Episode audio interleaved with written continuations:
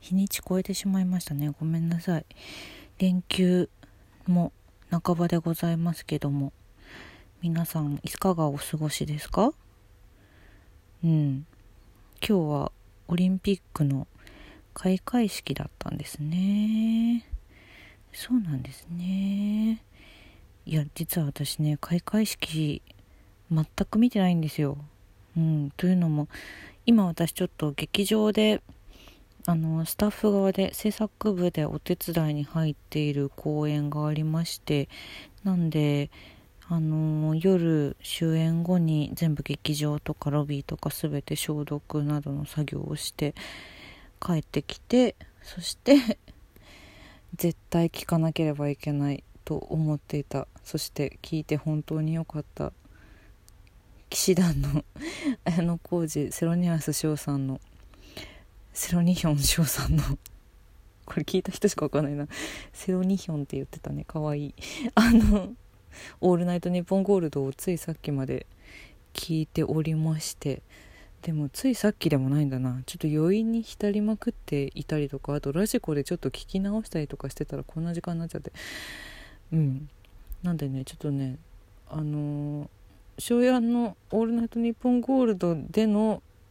開会式情報しか今私の頭の中にはないんですよ。うん、なんか愉快な感じの情報になっちゃってるんですけどあとあの庄屋の素敵なトークでなんか私の妄想の開会式が広がってるんですけどそれあのちょっとねもしよかったら是非庄屋のラジオめっちゃ面白いんでラジコで聞けますんで聞いてみてほしい。そうなんですよ。そんな、えー、2021年7月23日の分24日だけど今週も1週間お疲れ様でした。1週前の今週はこれでおしまい。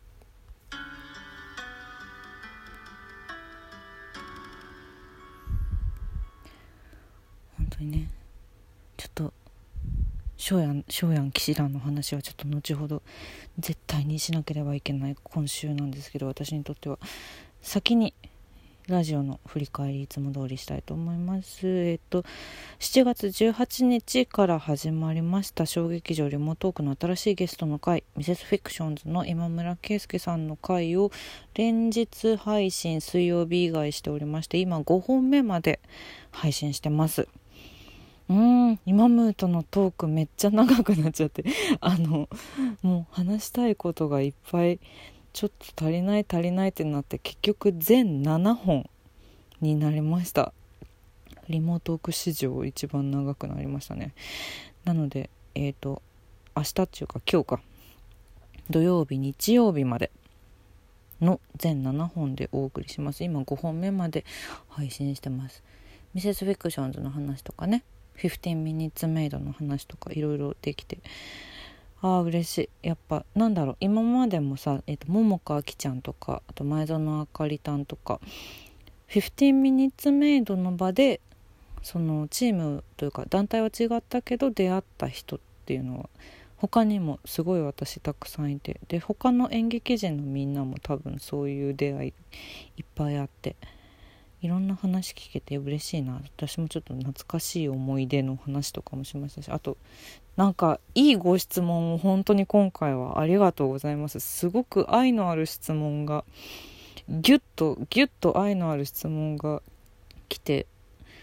ありがたい嬉しいです。本当に。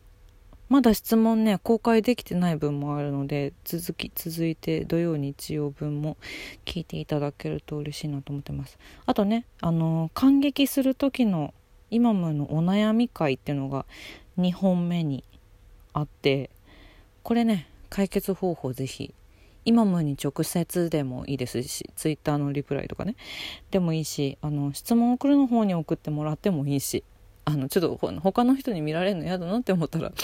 そっちで送ってもらえれば私がこっそり今もに渡すので読みませんので読まないでくださいって書いてもらえればあのここでも読みませんので、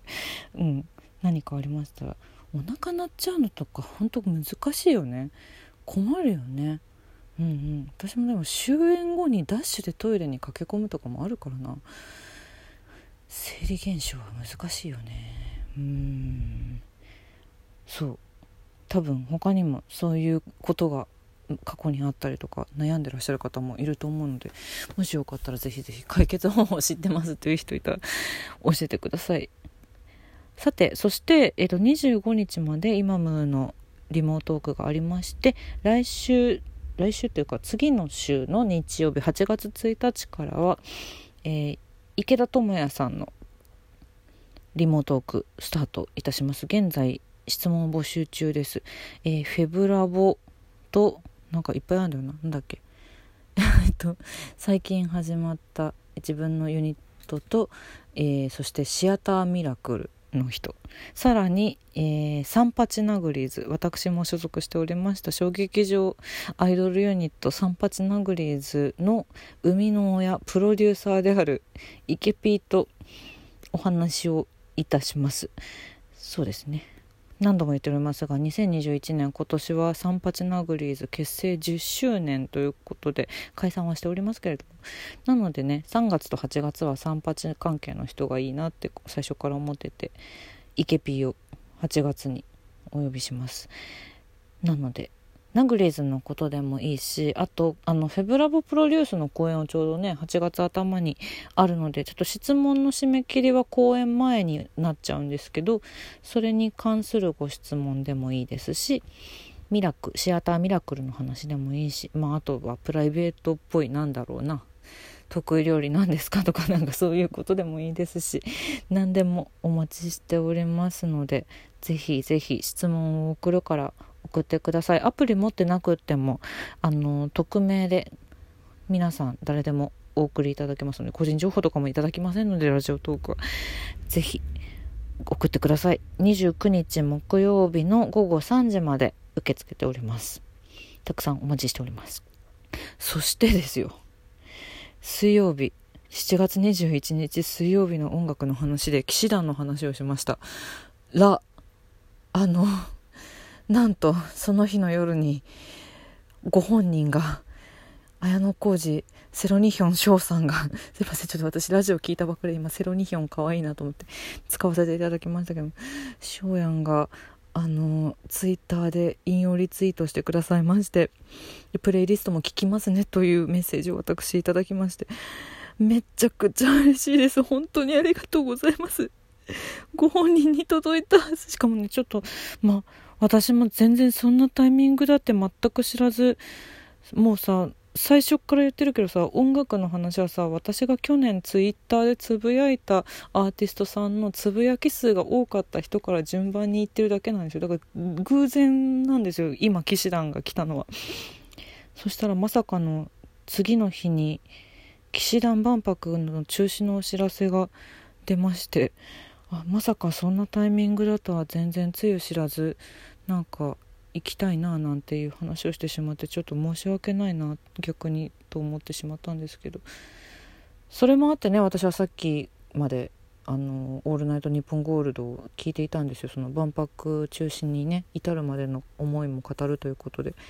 うんうんでもそれだけじゃなくって だから前半ですごいしみじみってしたけど後半もう爆笑の爆一人で ラジオの前で声出して笑ってたんですけど、うん、そんなところも含めて翔やんありがとうと思っている深夜でございますね。うん、でもあのそのね万博の話で翔やんも言ってたしあとツイッターでキッシーズの皆さんも言ってて私も本当にそうだなって思ったんですけどそのね好きが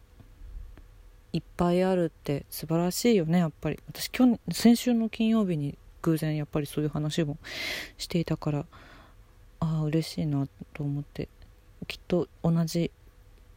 ことを同じことっていうとおこがましいけど、うん、近いことを翔也も考えてくれているんだなと思って嬉しいなと思って。でそれのね集合体が騎士団万博であるっていうのもすごくいややっぱりそうなんだねと思って。いろんな音楽の話してるからさ私も。全部好きなんですよ。でジャンルもバラバラなんですよ本当に。うん。雑食ってあの翔やんは言ってたけど私も割と雑食で音楽大好き大好きっていろんなもの。もうとにかく自分がいいと思ったら好きなんだもんいいじゃないっていうね。そういう感じで始めた音楽の話なのでなんかこれはやっぱり本当に次こそ万博は絶対行きたいし万博だけじゃなく騎士団のギグもやっぱ行きたいなと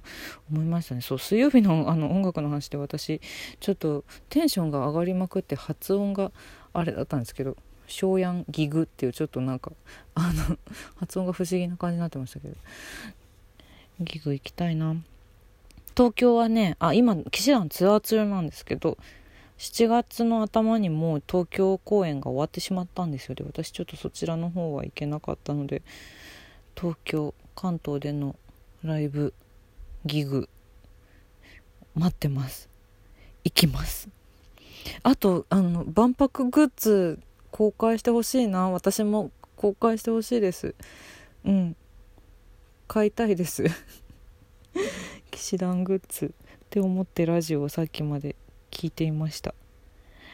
ちなみにその騎士団のツアーはまだまだ続いておりまして札幌とかねあと最終日の大阪までまだまだ予定されてるのでその地域の方々はもしよかったら是非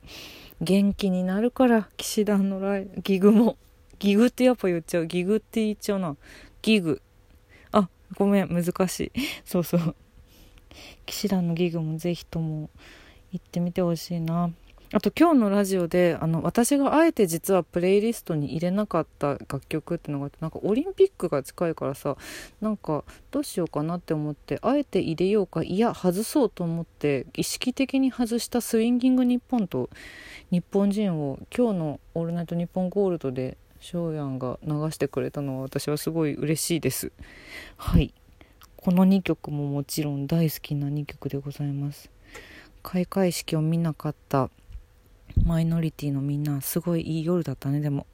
残りの連休も健康に過ごしましょうね。今週はこれでおし